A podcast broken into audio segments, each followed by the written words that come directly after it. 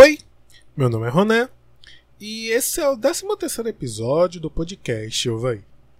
Bom, gente, mais uma vez agradecendo a todas as pessoas que têm me ouvido né, durante essa pandemia. Agradecer a quem tem me dado feedback e agradecer também para quem tem me apoiado e querendo ouvir mais desse singelo projeto que nasceu e cresceu aí durante esse período. Espero que vocês tenham gostado até agora, como eu tenho também, tá? Muito obrigado. E no episódio de hoje eu conversei com meu amigo Yuri e a gente falou sobre uma polêmica que rolou faz um pouco tempo sobre o Felipe Neto que falou sobre Machado de Assis e que Machado de Assis não é para adolescente. Esse episódio a gente falou sobre literatura e adolescência. Espero que vocês gostem. Então, pegue seu fone de ouvido, vai no seu agregador preferido de podcast e ouva aí. Senhor Yuri, como tá o senhor? Tô bem, meu querido. E aí? É tudo certo, dentro do que é possível estar certo, né? Isso, dentro do que é possível mesmo, porque uma pessoa tô 100% feliz hoje em dia, nesse país, por enquanto, não. Tá alienada. Ou, ou, ah. ou tem algo muito errado com ela.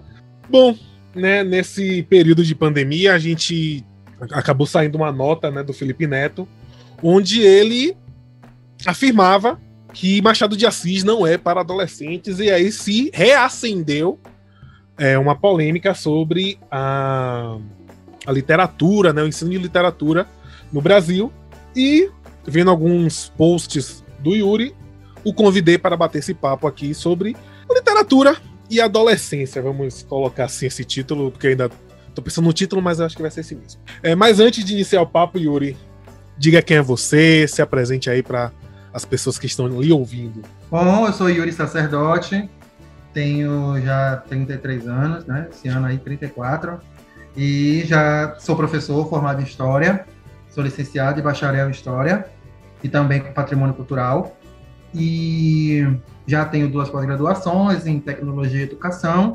Trabalho como professor, já vai fazer somados aí em cinco anos, sendo que desde 2018, 19 eu sou professor efetivo do estado da Bahia e atualmente trabalho no interior do estado. Trabalho aqui em Pé de Serra, cidade pequena, 10 mil habitantes aqui no interior. Está sendo uma experiência muito boa, inclusive. Eu acho que eu tenho, tenho algo a acrescentar nesse debate todo aí. Ah, com certeza tem. Não é à toa que eu chamo as pessoas aqui para esse bate-papo. Bom, iniciando aqui nosso bate-papo, é, agradecendo a senhorita Manuela Rocha, mais conhecida como minha namorada, que me ajudou nessa pauta. a literatura clássica, né, que está aí há muito tempo no currículo escolar. E a pergunta, senhor, o que a escola quer com, é, colocando a, literatura clássica no currículo escolar? Assim, o que a gente pode pensar de objetivo na escola com isso? Quando eu vi essa discussão, ele lembrou, assim, me remeteu muito ao meu passado de estudante, porque eu comecei a ter contato com a literatura, os clássicos da literatura brasileira no final do ensino fundamental para o ensino médio, né? Então eu comecei a ler literatura nacional, essa literatura mais clássica aí com, com meus 14, 15 anos. Não foi uma coisa forçada, eu quis mesmo, peguei um primeiro livro para ler minha mãe chegou lá em casa e me entregou, né? E é hoje assim, eu tenho uma visão, eu tinha uma visão enquanto aluno e eu tenho uma visão nova enquanto professor, porque quando você está do lado de quem ensina, você tem, você começa a entender outros mecanismos que funcionam na educação, né? E aí vem todo esse debate se a literatura é chata, se ela é forçada, se ela faz sentido, se ela não faz, né? Eu não trabalho diretamente com literatura por não ser o professor da área de linguagens, né? Não sou formado na área de linguagens, mas a gente acaba permeando tudo. Hoje a escola trabalha com a questão de ser todo conhecimento, todo misturado, todo conjunto. A gente já tem várias teorias sobre isso. Então a história também trabalha com literatura. Mas eu também observo muito. A minha escola tem biblioteca, meus alunos leem, eles falam que eles estão lendo. Isso desde sempre. Eu sempre, quando os alunos chegam com um livro, eu peço para ver a capa, para a gente estimular os meninos a ler. Então já começa assim: os alunos, de certa forma, eles criam hábitos de leitura. O que, que eles estão lendo é outra história, mas eles têm hábitos de leitura. O que, que a escola quer? Hoje, nos planejamentos pedagógicos, a gente tem cada vez menos essa literatura, como tinha antes. Na época, a gente tinha, por exemplo, Primeiro ano, a gente vai ler Dom Casmurro, como foi do exemplo lá do Felipe Neto. No segundo ano, ah, a gente vai ler não sei o que, o Curtis, vai entender agora o Barroco, vai ler não sei o que. vai entender modernismo, vai ter que ler não sei o quê. E isso já não se trabalha mais dessa forma, pelo que eu estou vendo. A gente tem, por exemplo, na escola, a gente teve um trabalho que o MEC mandou os livros, e foram vários, que foi aquele livro, eu acho que é Na Minha Pele, acho que é do Lázaro Ramos. É o livro dele. Então, olha o que a gente foi trabalhar. O livro de Lázaro Ramos. A gente não trabalhou, é, por exemplo... Vidas um livro... Secas Vidas Secas. Olha que a gente trabalha com Vidas Secas, é um livro muito importante, ainda mais, por exemplo, eu, traba... eu ia trabalhar com eles ano passado, era uma proposta, porque eles moram numa região do sertão, então eles precisam entender como é que a literatura criou a imagem deles, sabe? Então, a gente tem também isso de trabalhar a, a, a literatura como um referencial histórico, né? E, então, assim, a, a escola está pegando uma série de livros hoje em dia, sabe? Os alunos estão pegando, os alunos que pegam a literatura mais clássica, não foi porque a escola obrigou, eles se sentiram interessados. Não tem isso. Assim, primeiro começou essa distorção quando veio a história, né? Que adolescente, né, já veio com essa. Eu tenho todo respeito à opinião de meus alunos, mas aí começou, ah, porque essa literatura é muito chata. Eu disse, olha, tem duas coisas chatas aí, né? Literatura clássica e adolescente. Temos duas coisas chatas. A gente já temos um embate muito grande, né? De dois grupos, né? E, e, e eu fico do lado da literatura, mais que eu goste de meus alunos, sério. Então, é, eles a gente tem que entender que a gente está trabalhando com literatura clássica, não é para o aluno pegar um livro e dizer assim, ai, nossa, eu amei esse livro. Não é isso. Estamos trabalhando estilos, estamos trabalhando referenciais. Se eu estou trabalhando sobre república, né, com o período de urbanização do Rio de Janeiro, trabalhar com o período de urbanização do Brasil, que foi criar a favelização, por que não trabalhar o cortiço de Aloysio de Azevedo? Então, por que não utilizar, mas vai utilizar só esse livro? Não vai utilizar só para o aluno ler e dizer que o aluno está lendo uma leitura rebuscada. Não, você tem que fazer um comparativo com outra literatura, fazer comparar, você pegar um, um curtiço e comparar com Cidade de Deus, que é um filme maravilhoso, você tem um comparativo interessante para fazer. Uhum. Sabe? Tem também uma coisa aí que é o trabalho do professor, que a gente tem que discutir. Né? E tem o professor, o sistema educacional e a escola. Nós, professores, o que os adolescentes não entendem né, direito, porque não tem esse, esse, contato, é que a gente segue um planejamento pedagógico pronto, muitas vezes. Então, uma escola privada que pede Machado de Assis, por mais que o professor discorde, ele tem que seguir o roteiro, que está ali pronto. Então, o cara pega, não, vou trabalhar Machado de Assis. Aí o aluno veio e pensa, não, o professor chegou na casa dele, escolheu um livro e trouxe. Não é assim que funciona. Então, tem que entender assim, aonde foi que você viu isso acontecer? Foi uma escola mais tradicional? essa escola se, se reorganizou pedagogicamente nos últimos anos, as escolas que estão trabalhando com outros livros, elas estão todo ano refazendo o programa pedagógico. Todo ano. Porque você tem novas literaturas, os alunos que nós temos hoje não, são, não é o aluno que foi eu e você. A gente está na mesma faixa de idade, né? Assim eu acho. Mas assim, é... Né? Então, né? Assim, então, a gente a gente está na mesma faixa. Então, naquela época, nós tínhamos outros estímulos. Hoje em dia são outros. A escola entende isso. Não é dizer assim, ah, porque a escola está colocando o livro lá e não está prestando atenção no entorno. Ela presta atenção, ela sabe o que está acontecendo. Só que tem um caminho de você fazer um planejamento, de você ter o material, de você ter condições de fazer e a realidade do aluno para apresentar aquela obra. É um caminho muito longo. E tem muitas escolas que cortam esse caminho. O Machado de Assis é maravilhoso, é um autor ótimo. Pronto. Aí o aluno chega lá e diz: o professor passou Machado de Assis e não, e não tem motivo nenhum. Consegue entender aí como é que o processo é muito mais complicado? Pois Sim. então. Ouvindo você falar agora, confesso que eu tinha já uma opinião muito.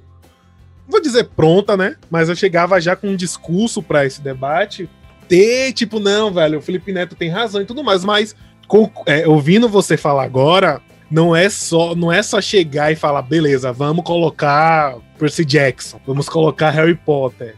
Tem que se, como você falou, é algo é, o professor basicamente tá, tá dando a cara a tapa, porque tem o, o, o colégio, tem o, o, calendário escolar, e você tem que ter todo esse planejamento, e ainda assim engajar o aluno a estar tá nisso, e o aluno fala assim, velho, eu não vou ler, e aí, sabe?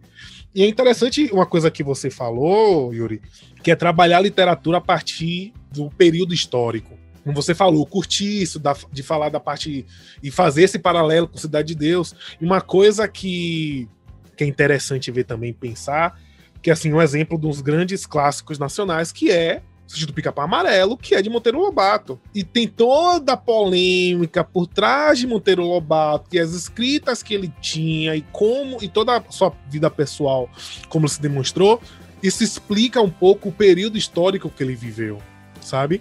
E como ele escreveu isso, e por que ele falou isso. Não estou passando pano para Monteiro Lobato, muito pelo contrário. Já tem um texto que eu escrevi sobre ele que justamente eu bato muito nessa, nessa colocação que ele faz dos personagens negros no estilo Pica-Pau Amarelo, nas aventuras de Pedrinho.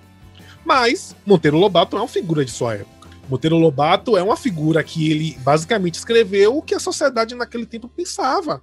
E não quer dizer isso é algo que não possa ser trabalhado de uma forma, até mesmo uma aula, uma aula de história, uma aula de, de literatura, e até mesmo de uma aula que você possa falar sobre as questões raciais, do como o negro era visto pela sociedade, como se refletia em mídias que eram publicadas, como o Sítio do Pica-Pau Amarelo, que virou esse clássico nacional, entendeu? É, é, é, interessante ver essa forma que você, que, nesse ponto que você tocou, que vai muito nisso, velho. Eu acho que é importante é, salientar essa parte, entendeu? Concordo. É, um caso com Monteiro Lobato, esse é porque ano passado eu tinha todo o planejamento, mas não trabalhou porque foi a pandemia, né? A gente teve que Sim. mudar tudo. Mas, e assim, eu vou aproveitar o plano depois, né? Porque quando passa tudo isso, voltam as aulas. E uma, eu estava trabalhando com República, né, no Brasil, e ia trabalhar com literatura daquela época, né? O que falasse sobre os acontecimentos ali, mesmo que fosse depois. E uma das obras era de Monteiro Lobato, que é o Urupês, que é onde ele vai apresentar o Jacatatu, então, por quê? Porque o Jacatatu é um personagem que representa a contradição do Brasil se, se modernizando ali com o Brasil ainda rústico, agrário, etc, etc, etc. O Brasil do Jacatatu. Você pega Monteiro Lobato, você vai dizer assim, você vai pegar todos os livros, tacar na fogueira e proibir na escola? Não. Você vai dizer que aquilo ali é de boa porque é um clássico da literatura e ninguém vai tocar? Também não. Qual foi a melhor solução e a que foi a mais correta? Você produziu o livro, você fez um prólogo explicando a problematização e você colocou notas de rodapé que vão fazendo as correções históricas do material. Cabe ao professor que vai trabalhar isso fazer essa problematização também. Eu não acredito que um, professor vai chegar, só se ele for muito desinformado, ele tiver um caráter muito ruim, vai pegar um livro de Monteiro Lobato dizer, gente, leiam, é maravilhoso, não tem defeito nenhum aqui. Com qualquer livro que a função do professor é qual também. Se você pegar um livro como Cortiço, que é um livro que foi um dos primeiros que eu li, é um livro maravilhoso, tem uma história muito interessante, ele é um livro que trabalha com, com, com uma ideia de sociedade, de, de contaminação dos comportamentos. A imagem que ele faz de alguns personagens ali é totalmente estereotipada e você pode ter uma leitura preconceituosa se for olhar hoje. Então você tem que saber trabalhar aquilo. Né? Um do primeiro, o primeiro livro que eu li, minha mãe chegou em casa com um livro chamado Do Bom Crioulo, que é um livro de um autor chamado Adolfo Caminha. Ele escreveu no período ali da revolta da Chibata, lá ele, ali naquela época. Revolta da Chibata sempre gera polêmica na escola, viu? Há anos. Sempre vai ter essa referência aí, viu? Então, e não tem outro nome. Eu digo aos alunos, ó, oh, gente, não tem outro nome, não tem Revolta dos Marujos, Revolta da Chibata, você não tem que aceitar isso. Então eu paro 12 minutos, eles dão risada e depois eu volto pro assunto. É todo ano isso. Qualquer professor que estiver ouvindo aqui, for de Salvador, for da Bahia, vai compreender o que eu Vai entender, vai entender. Vamos lá, voltando. Então, o Adolfo Caminha, ele é o primeiro autor que vai fazer um romance entre dois homens, naquela época. E é um homem negro, que é um marinheiro alto e fortão, não sei o que e tal. E um, um, menino mais novo, que ele é branco, ele escreve que ele é muito branco, ele tem a pele muito clara e tal. É uma história muito bonita, é uma história que, na verdade, ela vai se escaloneando como uma tragédia, um livro muito curto. Só que, assim, Adolfo Caminha, ele escreve, descreve o negro no livro, eu só fui entender isso anos depois, quando eu reli, o negro é um sujeito fora da sociedade, ele é um sujeito bruto, ele é um sujeito animal, ele é um sujeito violento, entendeu? E o sujeito branco, que é o menino, é a inocência, é a civilização. Você entende isso, eu entendi depois de anos quando eu reli. Quando eu vi uma, uma matéria sobre esse livro, e eu voltei para a leitura. Ou seja, o professor tem que estar atento a isso. E a escola, principalmente, porque se a escola não faz isso, nesses tempos em que tem escola proibindo certos assuntos, o professor está amarrado a fazer aquilo ali. Então, para. E aí é o problema do Twitter, né? não é do Felipe Neto em si, a questão dele é outra. Mas do Twitter em si é que tudo é muito curto, então não dá margem para um debate muito amplo. As pessoas, nossa, é verdade, o professor passou para mim o livro de Machado de Assis, eu odiei. Sim, tudo que você estuda, você ama. Assim, eu sou formado em história, eu adoro minha profissão, mas eu posso fazer uma lista de livros e matérias que eu detesto. Eu detesto. Pronto. Matemática, eu digo ali, eu não sou bem matemática. Por exemplo, eu sou de história, eu detesto arquivologia. Arquivologia é necessária, é importante, trabalhar com documentação, mas é um assunto que é um porre. E quando você chega numa universidade, você abre uma literatura que você nunca viu na vida. Quando eu cheguei no primeiro semestre da faculdade, o que que tinha para eu ler? Tinha um trecho da Paideia, que é um livro de filosofia grega. Um livro difícil, antigo pra caramba. E você acha que você vai chegar e dizer o que, que a faculdade é tóxica? Sabe? Tem que tomar cuidado com isso. Uhum. Então, o, o, um livro de Machado de Assis, ele não vai aparecer na segunda série. Quando você, aí você chega assim, você falou assim, ah, você pode botar um Harry Potter, Percy Jackson. Velho, isso é literatura infanto juvenil. Se um aluno chegou no terceiro ano do ensino médio, ele só consegue ler Percy Jackson, o problema está muito mais profundo. Ele não conseguir compreender uma literatura que é para a idade cognitiva dele está entendendo é um problema educacional. E as pessoas têm que reconhecer as deficiências que elas têm. Não é para chicotear isso no professor, sabe? Fica uma coisa muito síndrome da toxicidade, que eu fico chamando. Sim. Tudo é tóxico e você em nenhum momento se avalia. Exato. Consegue me entender aí? Pronto, é isso aí. Acho que é reafirmar essa coisa do, da, de como nem sempre é o professor e nem sempre é algo tão simples a ser resolvido. Do tipo, tira Machado de Assis, bota Percy Jackson e acabou, sacou? Mas avançando aqui o nosso papo. Clássicos brasileiros são para adolescentes? Acho que é a grande questão que esse que essa polêmica do Felipe Neto levantou. Tem muita é uma pergunta é uma pergunta difícil, porque assim, eu não acredito que livros sejam né? A não ser os livros que são paradidáticos, que eles têm determinação de idade, mas assim, Machado de Assis não escreveu pensando assim, nossa, uma pessoa a partir de 15 anos vai ler isso. Ele não escreveu pensando isso. Eu acredito que assim, tudo depende, que o professor ele tem que acompanhar e tem que ter um acompanhamento do desenvolvimento da leitura do aluno, interpretação e capacidade de compreensão. Esse é muito falho nas escolas que a gente não tem esse acompanhamento. A gente descobre na sala que o aluno não sabe ler direito. Eu tenho aluno de terceiro ano que não sabe ler direito. Tem que começar a pensar por aí. Então, a literatura é para ela pode ser para adolescentes, ela é, porque ela pode, se um aluno, se um menino de 8 anos pegar uma chave de Assis e ler e falar, professor, eu gostei, eu vou achar maravilhoso. Se um aluno, se uma pessoa de, se um, se um aluno de jovens e adultos de 40 anos pegasse, olha, eu nunca li esse livro aqui, nunca parei para ler um livro, abri Machado de Assis e gostei, ótimo. Eu não questiono isso. O aluno, acho que essa coisa de definir que a ah, Machado de Assis é a partir de 15 anos, até 16 é Harry Potter, até não sei quando, não sei o quê. Eu li Harry Potter com 14, com 15 anos, tem amigos meus leram bem antes. Eu li Machado de Assis com 15, quando muitos amigos meus nunca tinham lido livro nenhum. Então a coisa é muito mais profunda, né? Qualquer pessoa pode pegar um livro, chegar ali, ler e gostar. Agora, o problema maior é se a gente ficar nessa adaptação de dizer assim, ah, o aluno não está preparado para ler, o aluno não está, o aluno não está. Em que momento do Se você só aprende uma coisa, eu não me lembro qual é a tua área de atuação, você trabalha com o quê? Designer. Design, pronto. Não sei muito bem como é o design, mas chega um momento que você tem um trabalho lá, tem um programa de fazer trabalho de design muito difícil. Como é que você vai aprender? Você nunca quebrou uma noite para entender algo? Que você parou nesse computador e ficou ali, tipo, a madrugada inteira, dizendo, velho, eu não tô conseguindo. Muito Mas por que você sabe? Você sabe que uma hora vai. Olha o gatilho. Gatilho foi despertado aí, né? Então, uma hora vai, velho. É, é agora, assim... por que, agora, por que você consegue isso? Porque você, em algum momento mais cedo, fez na escola. Uma prova de matemática, uma prova de história. Tem assuntos de história que são difíceis. Quando eu faço prova de Revolução Francesa, eu falo, gente, é difícil.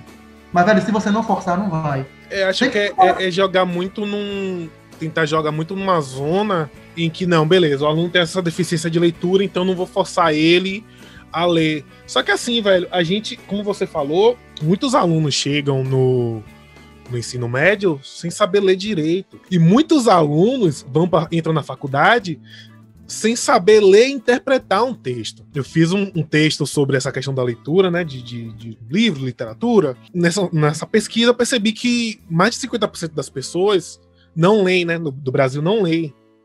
E as pessoas que leem, elas leem pouco. Então, como você falou, se não for na adolescência que vai estimular a leitura, quando é que vai ser? Sabe? Clássicos brasileiros. Minha experiência pessoal com clássicos brasileiros. Eu li nenhum na minha adolescência. Eu não li nenhum. Eu, eu confesso, não tenho Acho, vergonha de dizer problema. isso. Meu primeiro livro problema. foi Harry Potter, que minha mãe me presenteou no aniversário em 2001 que eu tenho até hoje a, a, edição. E eu li aquilo, tipo, caralho, velho, que de fuder, essa leitura que massa. E foi algo que me abriu horizontes para outras coisas, para ler desde Kindred, da Octavia Butler, a Peles Negras do Fanon, a ler outras coisas de Nietzsche e outras coisas para poder interpretar e ter um entendimento disso. Eu entendo que se tenha essa questão do adolescente ler, ainda mais em, te em tempos altamente tecnológicos, que a gente vai entrar isso mais à frente, mas tem que estimular de alguma forma, sabe? Nem que seja, velho, lê aqui esse livro aqui, que livro é? Livros racionais, que o cara vai ter uma identificação, né? A depender da escolaridade e da, a depender da situação do, desse adolescente. Que muitas vezes, isso para mim, pelo menos, eu não tive quando eu lia Harry Potter, essa questão da identificação do personagem com ele, sabe? Harry Potter é um menino órfão que mora com o Chito, mas então não é, não tinha identificação zero, mas foi uma história que me cativou. E hoje em dia você pode trabalhar isso. Ó, oh, velho, lê aqui Pantera Negra. Ó, lê aqui Jeremias, né? E quadrinho também tem, tem tá dentro disso, né?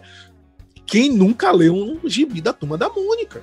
Cresci lendo. Cresci lendo Turma da Mônica. Cresci. Entendeu? Então, tipo, você pode. E todo mundo fala, ah, quadrinho é coisa de criança. Não, velho. O quadrinho é só uma mídia quadrinho é só uma mídia que você pode trabalhar outros temas, desde temas mais cômicos até temas mais sérios. Essa questão dos, dos clássicos serem para adolescente ou não, é como você disse, Yuri, é, é estimular e de novo, a pessoa pode se. Como você mesmo falou, a pessoa pode ler Machado de Assis com 15 anos ou com 40, ou nem ler, como eu, entendeu? Você, quando diz assim, o livro é para tal idade, ou não sei o que, não sei o que, dado algumas proporções de censura, prévia, uhum. por causa de questões de, de, tema muito violento, muito sexual, tirando isso. É, você dizer, para mim, é que nem assim, eu comprei ano passado, e vai fazer um ano que eu comprei o, o videogame. E o que eu ouvi, assim, muitos dos alunos, de alguns alunos, era assim, poxa, professor, mas o senhor tem quantos anos?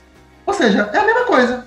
Sim. Então, assim, e, e, e, outra coisa, você tem que entender que como é a, a, a, mudança na sociedade, né? Quais são os estímulos que você tem sensoriais para as coisas? Eu cheguei, eu tava com o celular e tinha instalado no jogo do Sonic, que ele fica correndo, tem que ficar pulando o negócio. E fui para Salvador, eu tenho um sobrinho que tem 7 anos. E ele gosta de mexer no meu celular, eu não gosto. falei, ah, ó, não tem nenhum jogo para você aqui, tem jogo do Sonic. Ele, ah, eu quero jogar o Sonic. E eu tava preso numa fase do jogo que eu não passava de jeito nenhum. Eu falei, olha, Vicente, o jogo é difícil, você não vai mexer, vai, vai bagaçar o jogo todo. Um menino, em dois minutos, passou da fase, quebrou meu recorde e fez um cara de palhaço. E minha mãe dando risada. Mas, tirando o humor da coisa, né? Você passar, a criança passar meio que a perna em você, olha o estímulo que ele tem, de com sete anos de idade, tá assim. Ele tá doido para uma hora ele vir aqui em casa, porque teve a pandemia, para ele vir jogar Playstation. Aí eu vou ter que comprar o controle para ele jogar. E eu já percebi que, tipo, ele vai pegar muito mais rápido que eu. No primeiro mês de PlayStation, eu não sabia mexer no botão, porque tem dois botões atrás, tem o negócio do meio, você gira o negócio. Um você mexe a rotacional da câmera, o outro você movimenta o boneco. Depois de um mês e pouco, eu estava mais acostumado. E às vezes não me perco. Mas isso porque eu sou de uma mente que veio de uma outra geração. Uhum. Eles são muito mais acelerados. A literatura clássica é mais difícil porque às vezes ela é muito descritiva. Você pegar um cenário de Jorge Amado é uma descrição gigantesca, sabe? Então tudo tem dificuldade, só que tem aquilo. Você não pode pegar um discurso que é assim, a escola tem que ser uma escola é, feliz, como é que é? Não, uma escola confortável, feita para o aluno. Isso é muito exagerado. Nem tudo é feito para ser confortável a você o tempo todo. Porque na vida você tem coisas confortáveis e desconfortáveis. Na vida você não vai estudar tudo que você quer. Você não vai ter o seu empreguinho dos sonhos maravilhoso. Aí você encontra um monte de gente que está com 20 anos que não fique nem o emprego porque diz que o emprego é ruim e saiu, e que não sei o que e saiu. Você não vai encontrar um emprego perfeito. Então, se a gente não começar a mostrar que você tem que chegar assim, olha, filho, você quer fazer design, que é a sua área? Ah, que lindo, você viu uma propaganda e achou legal. Todo sonho começa de algo assim. Também, o meu também. Eu gostava de ler Asterix e de ler sobre dinossauros e, e, e tal, e gostei de história e fui fazer. Só que isso é uma realidade de criança. Uhum. Ah, eu vi a propaganda do McDonald's, achei bonitinho esse aí, vou fazer design. Tá bom. Agora sim, senta aqui e vai fazer isso aqui. quero. Esse trabalho aqui é para entregar, esse trabalho aqui é para entregar semana que vem o cara vai pagar. Se não tiver pronto, não paga. Tem que botar comida na mesa. E aí? Semana e que aí, vem é um prazo muito longo, tem que ser para amanhã. Pois, não, e quando? E quando você pega, porque quem trabalha de fila, um amigo meu faz esse truque. Ele falou, velho, peguei um trabalho, design também. Peguei um trabalho, o cara falou, sabe fazer isso aqui? Ele disse, sei, mentira, não sabia. Eu aprendi a fazer porque eu precisava de dinheiro. Então, ou seja, a escola faz o quê? Quando ela pega uma coisa que você não tem costume, que é difícil, que você vai se quebrar, é te preparar para depois. Olha o Brasil que a gente está vivendo. Para quem está crescendo agora, o que, que vai estar tá fácil? Não está para gente que está com 30. essa geração que está vindo aqui vai ter que, vai, vai ter que vai se lascar dez vezes mais e começar para pensar assim, porque é muito confortável o professor dizer assim: ah, gente, eu vou passar aqui um resumo do livro num textinho para você ler, porque aí tudo bem, o aluno não vai ter se sentir pressionado, todo mundo tirou 10. E aí o aluno chega lá, acha que cresceu com uma formação boa e vai ver a realidade. Para mim isso é escroto. Eu prefiro que o aluno me odeie, mas ele aprenda. Eu não sou, eu não sou cruel com o aluno, não. Eu ouço, eu sei que os alunos têm demandas, mas eu sei que tem um limite. Vocês não estão entendendo que isso aqui é bom para vocês. Isso é uma coisa que os pais dizem, ah, estou fazendo com o seu bem. A gente também está fazendo. A gente também. Agora, tocando na ferida, mudando já um pouquinho para um assunto mais delicado, tem uma outra questão que ninguém está tocando, mas eu toco porque eu não passo pano para minha categoria profissional. Se pergunte uma coisa: o que, que os professores leem? O que, que os professores estão lendo? Ainda Porque assim, isso. é muito bonito. É muito bonito o professor chegar e dizer assim: olha, o aluno está lendo. Esse aluno não está lendo Machado de Assis, como eu já vi muitas vezes. Aí eu pergunto ao professor: ah, você gostou do livro? Não. Você percebe que o professor não leu. O cara está passando uma obra que ele não conhece. Uma, tem pesquisas, eu não vou dizer, eu não vou lembrar o nome da pesquisadora, que não vai ter fonte nenhuma aqui. E ela pesquisa sobre o ambiente cultural dos professores, já que a maioria vem de categorias mais pobres da sociedade, né? E aí a, a licenciatura é o maior gancho de, de profissão acadêmica de pobre. Uhum. E aí ela se pergunta qual é o ambiente cultural que esse professor vive. E ela pergunta quais são os livros e tal. Os professores leem livro de horóscopo. Os professores dizem que o filme preferido é Velozes e Furiosos.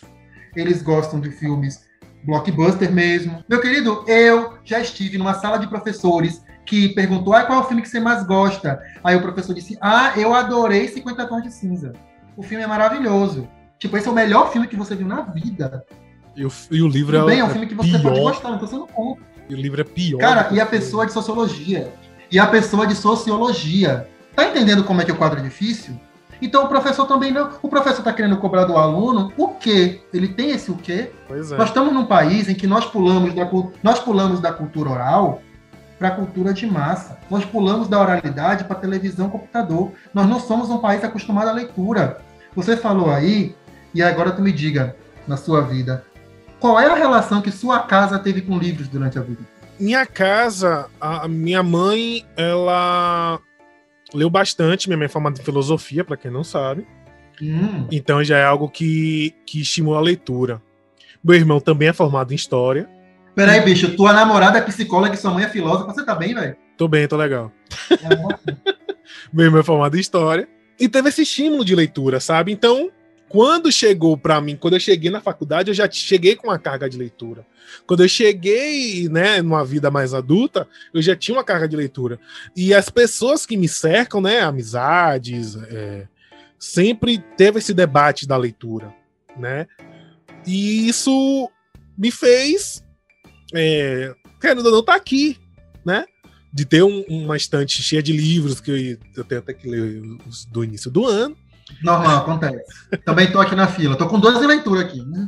Cara, eu tô com 5 no mínimo. então é isso, velho. Eu acho que vai criando esse, esse hábito, né? E de novo, uhum. e, e, é importante, é muito importante que você falou, Yuri, de como assim, qual é a carga que o professor traz para incentivar esse aluno a ler.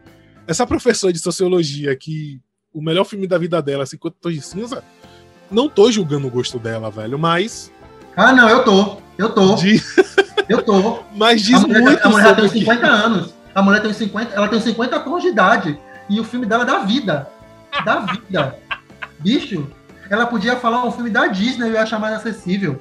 Não, aquele filme é ruim em qualquer aspecto. Mas aí, você, mas aí você observa também qual é a carga que ela traz, sacou? É, é, é disso, sacou? E aí me vem essa uma, uma questão do tipo, essa imposição de leitura desses clássicos ele acaba afastando de fato o, o adolescente pelo gosto da literatura?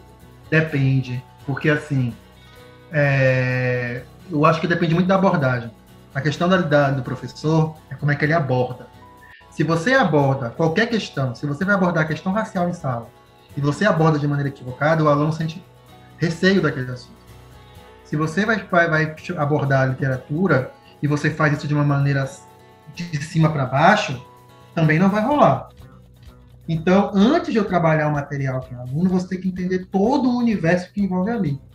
O que o professor não pode fazer é pegar o universo dele e jogar. Ah, eu adoro Caetano Veloso, estou aqui para vocês ouvirem. Não vai rolar. Então, com a literatura, se você fizer isso com a literatura, ó, gente, Machado de Assis, tem que ler isso aqui daqui para semana que vem, vai ter uma prova valendo 10 pontos, vai ser uma prova aberta. Quem vai gostar desse livro? Ninguém. Ninguém. Pode ser Harry Potter. Ninguém. Ninguém. Ninguém vai gostar. Pode ser Código da Vinci, que é um livro que eu adoro, é um livro farofento, que eu adoro, e li em dois dias, né? Porque eu tava depois, é um livro farofento, mas é um livro que eu gosto. Né? Eu então, assim, pode ser aquele livro. Se você colocar aquilo numa obrigação desse jeito, não funciona.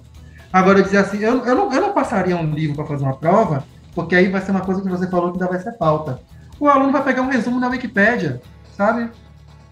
Pelo amor de Deus. Eu sou um professor que não passo atividade para casa da forma antiga. Eu passo uma atividade que na sala eu vou orientar eles, no podem tentar em casa, e na sala eu oriento. Por quê? Porque eles vão copiar de algum lugar. Eu não sou idiota, eu não nasci ontem. Sabe? Não, não é por aí. Então, o professor que desatualiza disso, ele passa por cima de tecnologia, realidade social e etc. Sabe? Pô, o, o menino nunca teve acesso à literatura, e aí você chega ali, obriga ele a pegar um livro de 180 páginas, gigantesco, dizendo que vai ter uma prova, que vai, a vida dele escolar vai depender daquilo.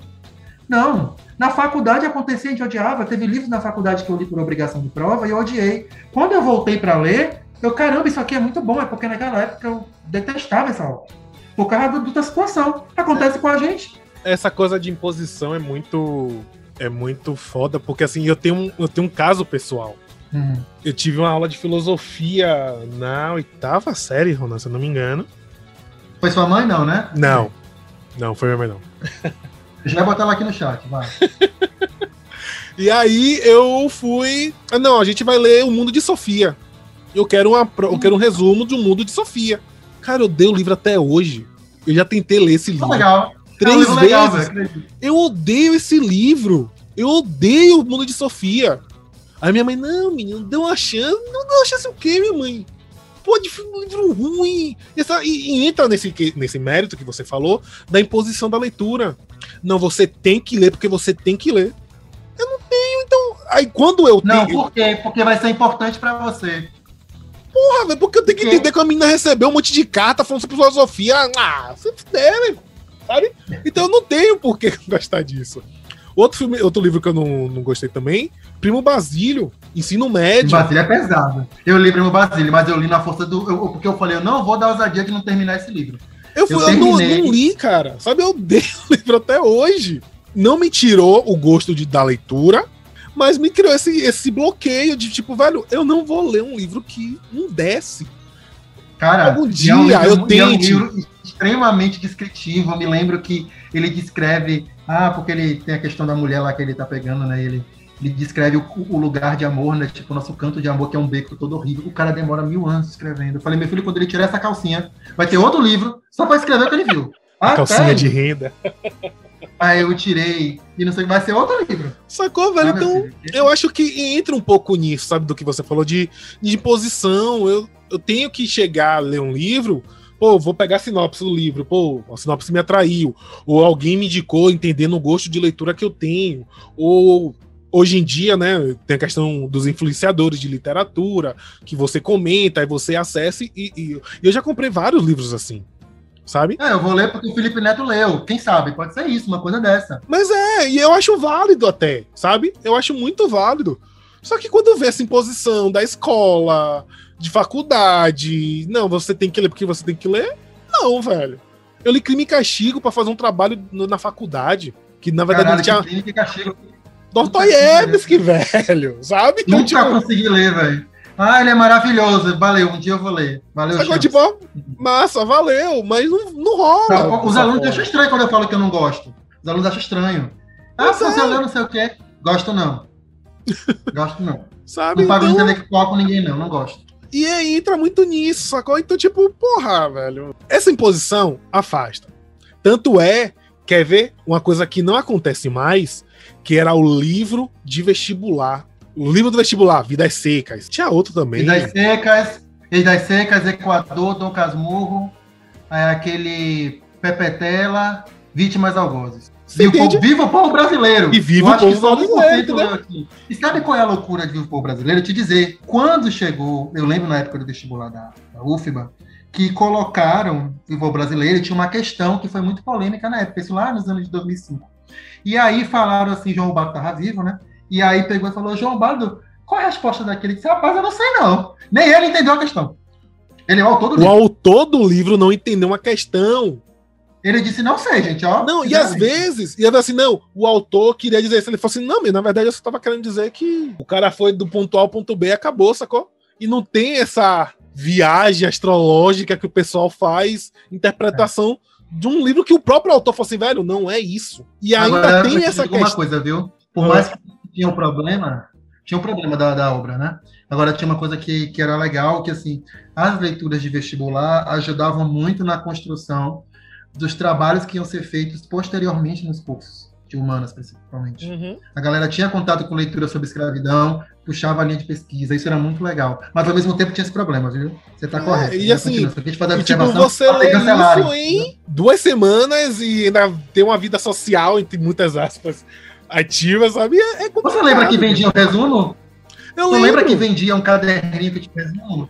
É, aque, comprei, é aqueles. É, eu passei também. Era uns, eram uns, eram uns encadernados assim.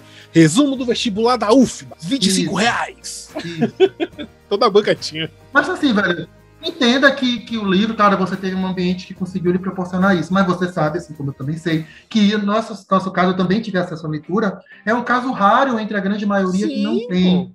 Então, como é que eu vou chegar para um aluno? E assim, o professor faz isso, né? Fica exigindo, ah, porque os alunos não leem nada. Eu digo, velho, meus alunos trabalham, de uma parte, né, que é o turno da tarde, que é o pessoal de, de, de zona rural, trabalha de manhã, levanta de madrugada para trabalhar em roça, vai para a escola de tarde, tem que fazer as coisas de casa de noite. Pobreza rural não é essa coisa glamourizada que a galera pensa que é, porque é muito fofinho, porque todo mundo. Não é novela da Globo. É uma pobreza muito complicada. Não é novela, da, não é novela do Valci Carrasco. E aí, você chega para o aluno e diz: Nossa, você não tem nenhum. Ai, você não tem livros em casa. Nossa, uau, entendeu? Não, pelo amor de Deus.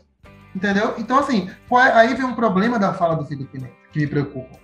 Ele diz isso, isso chega no ouvido dessa galera neoliberal insuportável, e disso aí, para numa canetada acabar o programa do livro didático, basta ficar popular. Ah, o aluno não lê, é chato, corta. Já, já basta Paulo Guedes falando que, que, tá, que livro é coisa de, de gente rica. Pronto, olha esse pensamento. Eu vou ler dois pensamentos. Eu não estou aqui comparando as duas pessoas, não, porque são bem diferentes, obviamente. Eu me lembro quando o Lula foi polêmico quando ele disse que ele teve orgulho de nunca ter lido um livro na vida. Eu entendi o que ele quis dizer, mas eu entendo que é uma fala complicada. Mas Lula tem licença poética para essas coisas. Ele já disse outras coisas mais complicadas, mas vamos lá, né? Uma pessoa que chegou, chegou em Angola e disse aqui é tão bonito que nem parece África e conseguiu passar por isso é alguém né, que tem seus louros poéticos. E você tem um Paulo Guedes dizendo que livro é coisa de gente que tem dinheiro. Sendo que o público leitor que está aparecendo agora é um público negro, é um público da periferia, é um público que não é classe média alta. Isso é um mito que a gente está criando. É um mito que a gente está criando. O maior problema que a gente tem para leitura é que as pessoas não têm acesso. Nós somos um país pobre. E quando você tem um problema de orçamento numa casa, quando você tem um problema de orçamento numa casa, qual é o primeiro corte? Educação manda para a escola pública, corta, compra, corta livro. Não, não vai ter curso de inglês. Por quê? Porque a gente não preserva. Eu sei que também tem outras nuances no caminho, a alimentação, que é uma necessidade urgente, não sei o quê. Mas até quando você pode manter, você não mantém. Às vezes a pessoa fala assim, ah, eu me dei um luxo, eu comprei um livro ah, que não sei o quê. Não é uma coisa. Você vê que a Argentina, que é um país que economicamente é mais pobre que a gente, mas ela, em relação à IDH, ela, ela tem de igualdade melhores, é um país que tem costume de ir em livraria. É um país que tem costume de comprar livro, de você ir em sebo, de você fazer. Por quê? Porque a Argentina tem um sistema educacional, com toda a crise econômica, que foi um dos primeiros países, se não foi o primeiro, foi um dos primeiros a erradicar o analfabetismo. Os caras têm lista de Nobel. Os caras têm programa de alfabetização que os caras ensinam cinema na escola. Cinema é assunto de ensino, de ensino básico. Aí você vê o cinema argentino assim, cresceu do nada. Não, ele vende um trabalho longo. A gente tem o que aqui? A gente remenda. O professor vai tentando segurar, a escola privada muitas vezes quer dinheiro, não quer se indispor com o aluno. A escola pública, quando o grupo de professores está unido, faz, quando está desunido, não acontece. Porque esse mito de que professor é tudo unido é uma mentira. Professor é uma categoria desunida pra caramba. Se você está numa escola que metade do professor não quer fazer, não sai. Olha quantos fatores estão aí. O afastamento acontece não é exclusivamente pela imposição, é por um universo que tira você o direito, que para mim é uma cidadania, um direito do cidadão de ter acesso à produção cultural, produção intelectual. Isso é um plano, isso é um plano muito bem articulado de você manter as pessoas ignorantes. E uma pessoa como o Felipe Neto tinha que pensar que ele precisa podar um pouco esse discurso e pensar assim, pô, isso aqui está refletindo para quem, de que forma? E olha que eu acho que o Felipe Neto é uma crítica a esse lado dele, como ele é uma pessoa que ele tem um caráter muito empresarial, apesar de suas ações progressistas serem louváveis, ele está pensando no que ele pode vender. Sinceramente, tem algo muito comercial nisso aí. O que, que interessa a ele estar tá falando isso? Para mim, isso não é de graça, não. Tem alguma coisa aí que acontece. Sabe? Essas coisas vêm muito no, no, na surdina para convencer pessoas. Ele tem milhões de seguidores, isso vai convencer de quê para quem? Minha preocupação com a fala é essa aí. Eu também acho que não é uma fala vazia, acho que ele tem um, um tipo de interesse por trás disso. A gente falou, né, de como sobre a leitura, a literatura de clássicos e como tem essa imposição da leitura. Mas como estimular o jovem hoje em dia, nesse tempo altamente tecnológico, a ler? Cara, uma pergunta é uma... de um milhão de dólares. Cara, isso é uma pergunta de um milhão de dólares. Bicho, se você conseguir responder isso, porque é muito difícil. Quer ver? Vamos falar do adolescente, não, porque o adolescente ou a criança é fácil do seu alvo. Quanto tempo a gente hoje consegue tirar para leitura? Parar, sentar e ler? Cara, é, é complicado, Yuri. Eu, eu lembro Viu? um dos poucos, um dos últimos livros que eu li no final do ano passado, eu lia no tempo do trajeto do trabalho para casa. E vice-versa, né? Era tipo uma mão no corrimão, ainda assim, Sim. com o privilégio de ter um Kindle o privilégio de ter um livro, né? Que livro hoje em dia tá bem caro, e ler, sabe? É, é, é, é, é realmente. Hoje em dia é, é, complicado, cara. Pronto, você já temos a primeira questão. Quem. Qual é o tempo? Porque para mim é uma questão de tempo pra caramba. Qual é o tempo disponível? Por exemplo, o adolescente não lê. Vou falar do caso de Salvador. Meus alunos de ensino médio, quando foi 2015, foi quando a crise começou a avançar. Foi 2014. Os alunos estagiando de manhã cedo, de 7 a meio-dia, porque o, o, estágio não era mais um dinheiro que você tirava para você. Com a crise, era dinheiro para sustentar a casa. Olha a responsabilidade que minha às vezes é, é, às vezes é o único sustento da casa. Às vezes é o único. Aí ele chega na minha aula, uma e meia, chegava atrasado, e eu, não, entra aí, não sei o que, não, vai, senta, fica quieto, só me atrapalha. Tem professor que não, viu? Mas eu não, digo, ó, entre. Não vou privar você do conhecimento, não, pode entrar. Então o menino entra, os meninos dormindo, com sono, cansado. E eu não posso ficar criticando porque eu sei o que, como é que é isso. É difícil você lidar com a situação. O menino volta para casa, morto de cansaço, tem as coisas dele para fazer, atividade de escola, não sei o quê. Que tempo? Discutir assim, que modelo de trabalho, emprego nós estamos criando? Nós estamos criando um, um, essa coisa do trabalho informal, do trabalho freelancer, do trabalho mal remunerado, de, de, de, de contratos de trabalho que pode estender hora Cara, é isso que pesa pra mim. Eu sou uma pessoa muito ligada ao pensamento do trabalho. Então, quando a pessoa fala assim, eu não consigo fazer isso, não sei o quê, qual é o tempo que você tem? O que, que você tem disposto na sua vida que não seja para fornecer sua mão de obra? Então, assim, eu estou voltando a ler, porque eu fiquei sentindo assim, uma, uma, ansiedade na pandemia, não sei o quê, e agora eu estou voltando a ler, estou voltando a jogar. Eu paro, tipo, 40 minutos do meu dia ou 50 Sempre ali, eu estou lendo um livro chamado Lavoura Arcaica, que é muito bom, literatura clássica nacional. Estou lendo um livro muito bom, eu paro, sento, dou uma lidinha boa. Mas assim, eu sei que isso vai ser mais difícil quando eu voltar a trabalhar, porque eu chego muito cansado. Então, como é que eu não entendo isso de um aluno? Sabe? Outra, aí vem outro. Esse é o primeiro ponto. O segundo ponto é qual é o caminho que ele percorreu de leitura. Nossa primeira relação social é em casa. Não tem leitura em casa, já temos um problema. Tem computador, internet, Wi-Fi, televisão. Não sou contra isso, não. Pelo contrário, eu tenho tudo aqui na minha casa não sei o que, não sei o que. Tem livro? Não. O que, que eu te falei? A gente pulou de moralidade para a cultura de massa direta. O menino está ligado na televisão, ele está ligado no YouTube. Meus alunos, eu tive que proibir na escola dos meninos ligarem celular, porque era aluno jogando Free Fire o dia inteiro. Pois é. Ainda tem uma questão de que você falou, né, da da cultura de referência para a cultura de massa, né, de, de, de rebanho, vamos dizer assim, que hoje em dia a gente tem assim essa, esse espalhamento de fake news e de notícias que não tem fundamento nenhum. E às vezes não é adolescente que faz isso, é adulto já formado. E que você simplesmente não tem o trabalho de abrir um link e ler a notícia. E principalmente interpretar a notícia. Você lê a capa. Você lê a capa, você lê o título e acabou. E às vezes nem isso. Só você só vê assim, ó. Lula, pronto. Um exemplo. Não, notícia. e muito adulto, viu? Muito adulto faz isso. É muito viu? adulto, é isso, sacou? Então, qual a referência que esse é. jovem, que essa criança vai ter para poder é, ser estimulado a ler? Qual o tipo de estímulo que você falou da primeira interação que a gente vai ter em casa a ler? Nenhum. É TV 24 horas ligada, novela, notícia de, de, de violência, muita, é, durante muito tempo na TV. Esse aluno vai crescer como? Vai ter, vai ter que referência? E o que você falou, principalmente, tempo. Uma das coisas mais preciosas que a gente tem hoje em dia é tempo. Uma das coisas mais valiosas que a gente vende para salários muitas vezes que não condizem com que é, com que é trabalhado. E fora que ainda não colocou o trânsito da sua casa para o traba trabalho, do trabalho para sua casa, que se perde horas.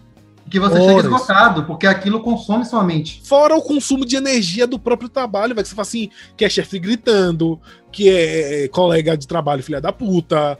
E sabe? E tipo, quando você chega em casa, você fala assim, velho, eu vou querer, eu vou ter saco pra quê? Pra você ainda pegar um livro, ler ainda tentar interpretar, você vai ver qualquer coisa na TV e olhe lá, se você vai estar prestando Bicho, atenção. É mais fácil, é mais fácil eu fazer o que você também deve fazer. Quando eu tô assim, eu chego desse jeito, velho. Tipo, isso é uma coisa que o, o videogame faz. Tipo, ele me absorve para aquilo que eu tô fazendo ali.